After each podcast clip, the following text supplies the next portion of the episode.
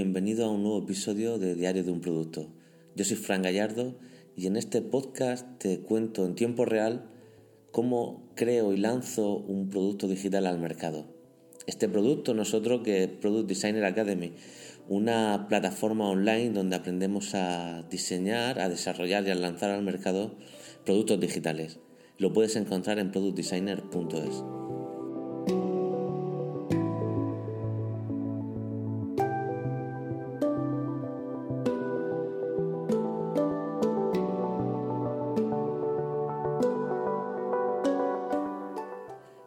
episodio lo estoy grabando el día 28 de diciembre de 2018, Día de los Santos Inocentes.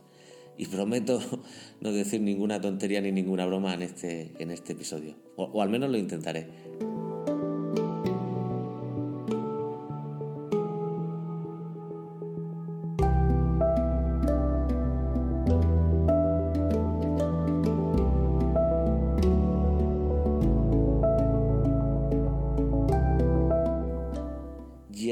Es curioso porque he reservado unos días, como sabes, para el lanzamiento de, para preparar la estrategia de lanzamiento de, de la beta de Product Designer Academy.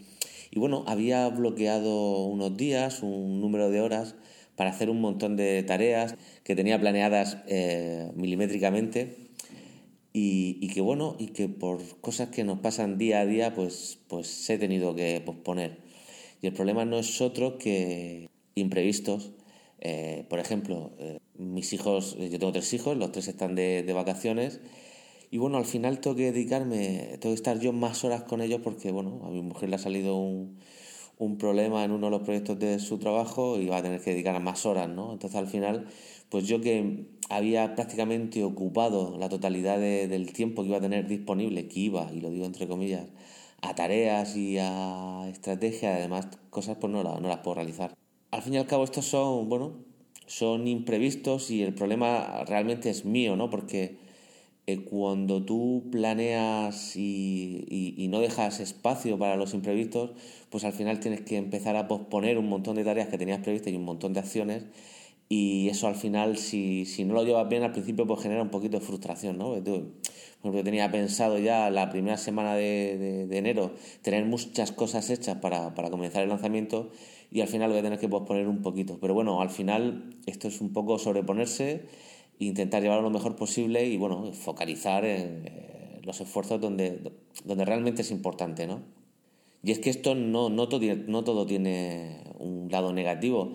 El lado positivo, por supuesto, es que puedo estar mucho más tiempo con mis hijos, que bueno, en esta época del año, ¿no? En Navidad, con Papá Noel, con los Reyes Magos y demás, con estos días tan mágicos, pues la verdad es que se agradece mucho estar más tiempo con ellos, eh, jugar con ellos, salir a la calle, no sé, respirar el ambiente navideño, visitar a familiares, y al final son cosas que, que vienen muy bien porque te ayudan a conectarte más con tu familia y, y también te llenas de, de energía, ¿no? Y de, de, de esa fuerza que vamos a necesitar para, para las próximas semanas que, que, se avecinan, que van a ser bastante intensas y bastante duras. También son días en los que, bueno, se acaba el año, empiezas a hacer un poco balance de lo que ha sido este año y sobre todo también a, a empezar a plantear los objetivos de, del año que viene, que es que ya te he contado, por ejemplo, para Product Designer Academy, para este proyecto que quiero lanzar, cuáles son, ¿no? Esto ya te lo he contado en otros, en otros episodios. Y bueno, en cuanto a hacer un balance del año 2018, bueno, yo pienso, yo no sé si es por la vejez, porque me hago mayor o qué, pero yo cada año que pasa valoro mucho más eh, el que tanto mi familia como, como yo, pues bueno, al final tengamos salud, bueno, algún que otro achaque, pero, pero nada grave, pero sobre todo que tengamos salud y que, que estemos juntos, ¿no? Que estemos otro año más juntos. Yo creo que, que eso es algo, no sé, yo, para mí es el, el, motivo de, de, mayor celebración de este año 2018. En cuanto a lo profesional, pues bueno, me alegra mucho eh, haber, por ejemplo, renovado mis conocimientos creando aplicaciones para iOS, ya que yo cuando empecé aprendí el lenguaje que era Objective-C, que es un lenguaje que, bueno, que, que, Apple está dando de lado y actualizando en sus librerías a favor de Swift, ¿no? que es el nuevo eh, lenguaje de programación que se creó hace, creo que, que ya tres o cuatro años, puede ser, creo que sí, creo que hace cuatro años.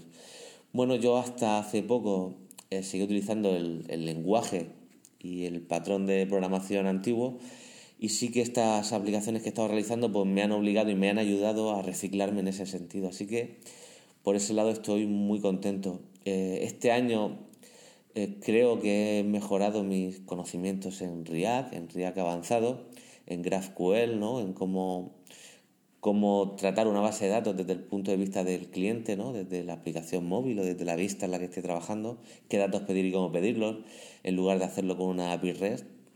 Y, bueno, también ha sido un año en el que he empezado a colaborar con una empresa con la que hacemos, eh, eh, creamos proyectos de financiación europea para, para, socios en los que nosotros también estamos involucrados, que son proyectos súper chulos relacionados con la educación de, de, niños, con la impresión 3D y con un montón de tecnologías nuevas que estamos estudiando e implementando. ¿no? Y, y, son proyectos de los que a lo mejor algún día y en otro podcast pues, podría, podría eh, comentaros ¿no? lo, que, lo que he aprendido, pero, pero creo que es mucho.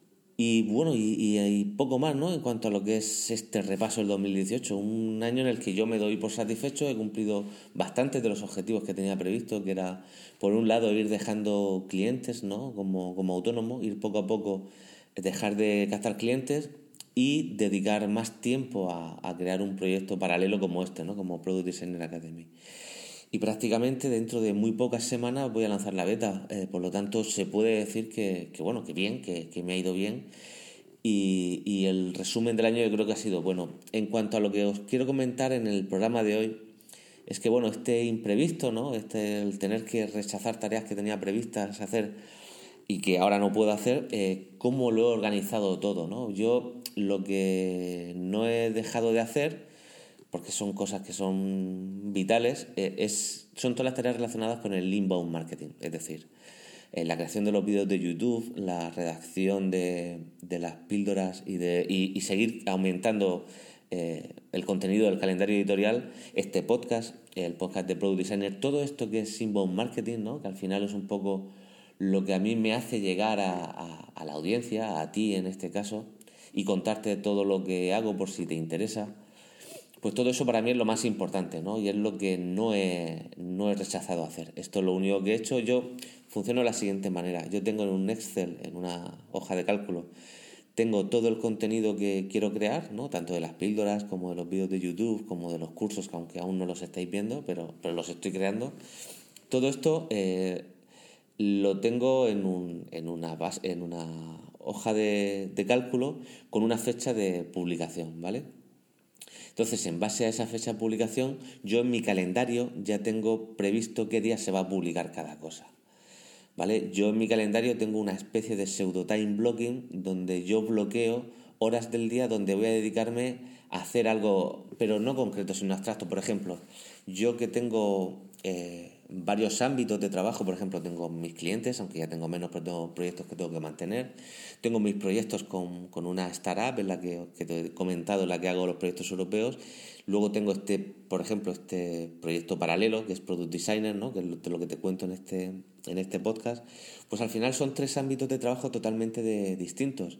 Y son tres ámbitos en los que de forma diaria les tengo que bloquear un tiempo, asignar un tiempo, ¿no? Por ejemplo, imagina que yo me dedico a redactar contenido, pues no sé, por poner un ejemplo, de 7 de la tarde a 9 de la noche, ¿vale? Yo tengo esas dos horas de lunes a viernes para, para, bueno, para crear contenido. Ese contenido puede ser o, o, hacer un guion de un podcast, grabarlo, editarlo, publicarlo, o investigar posibles eh, eh, futuras píldoras o aprender cómo editar un vídeo o, cómo, qué vídeo voy a tratar de YouTube, es decir, todas las tareas relacionadas con la creación y gestión del contenido de, de la plataforma de, de Product Designer Academy.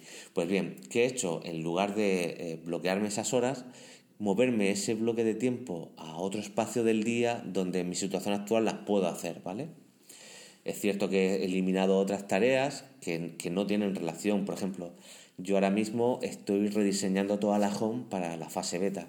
Bueno, debido a que eh, voy a estar más tiempo en casa y apenas voy a poder pasar por el estudio y no tengo la pantalla grande para programar, estoy solo con el portátil, pues bueno, pues to todas las que son tareas de diseño, de desarrollo y demás, que me viene muy bien la pantalla grande, pues todas esas las estoy eh, por así decir, eh, aglutinando en un momento de la semana en el que puedo ir al estudio y hacerlas todas, ¿no? Entonces estoy un poco, lo único que he hecho ha sido intentar reaccionar a ese imprevisto reordenando eh, todas las tareas que tengo que hacer e intentar hacerlas de la forma más inteligente posible. También es cierto que muchas, como te comentaba, pues las he tenido que posponer, ¿no? Y algunas eran unas tareas de estrategia para el lanzamiento de, de la beta. Entonces, pues bueno, pues todo eso al final va a hacer que todo se retrase un poquito, pero bueno, ya a estas alturas de, mi desarrollo profesional, un pequeño retraso en un proyecto paralelo, sinceramente no me preocupa. Otra cosa es que fuera un proyecto en el que están involucradas más personas o un proyecto que está, ya está en producción, donde ahí sí que ahí no puedes fallar, pero que se retrase el lanzamiento una vez una semana o dos semanas, eh, no, me preocupa. Sí que me molesta, ¿no? Tener que alterar las cosas y tener que reorganizarlo todo, pero al final es un poco como vienen las cosas, ¿no? No es algo que yo haya preparado, que haya sido por culpa mía, por procrastinación, o decir, son, bueno, son imprevistos que ocurren y ya está, se reorganiza y, poco más. Yo, eh, como te comentaba, tengo por un lado eh, ese time blocking y cómo elijo yo, por ejemplo, la tarea que voy a hacer en ese momento. Yo tengo, eh, yo uso Things, lo que es para tareas y proyectos, y yo tengo una serie de áreas de responsabilidad donde allí tengo proyectos y dentro de esos proyectos tengo tareas, ¿no? Entonces lo que hago es, en estos momentos en los que tengo bloqueado el calendario y, por ejemplo, tengo, eh, imagínate que estoy ahora mismo en un bloque de tiempo de creación de contenido de Product Designer Academy.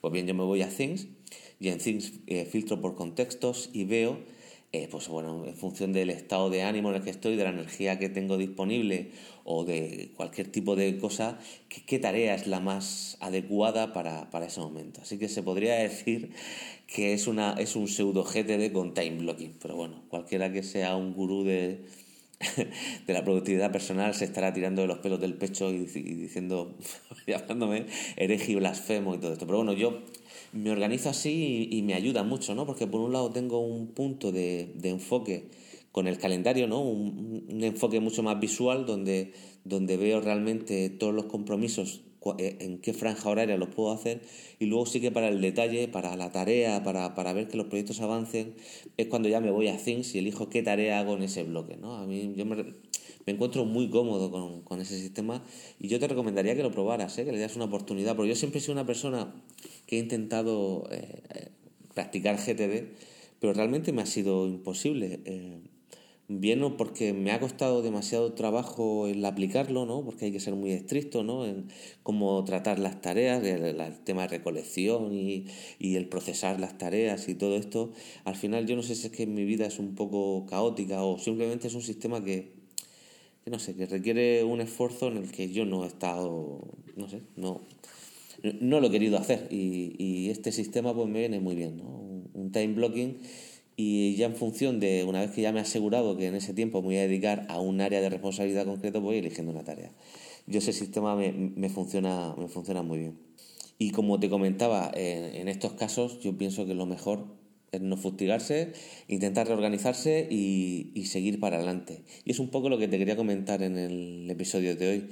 También aprovecharlo en este último podcast del año, pues bueno, para eh, desearte una feliz Navidad si la celebras, eh, que esperar que este año haya sido un, año donde hayas conseguido todos tus propósitos, todas tus metas y todos tus objetivos, y que el 2019 sea incluso, incluso mejor eh, y, que estemos ahí para escucharnos, ¿vale? Y nada más, si has escuchado hasta aquí, agradecértelo y comentarte que, muchas gracias por vuestro feedback, por todos los comentarios, los emails que, me hacéis llegar. Os lo agradezco de verdad y es lo que realmente me hace un poco seguir, seguir creando contenido, ¿no? Porque sé que es de vuestro interés eh, y, que os gusta. Y, nada, y intentaré, como siempre, estar a la altura. Y, nada más, nos vemos en, nos escuchamos en dos semanas donde esta vez, si no hay ningún imprevisto, sí que espero hablarte mucho sobre la beta. Un abrazo.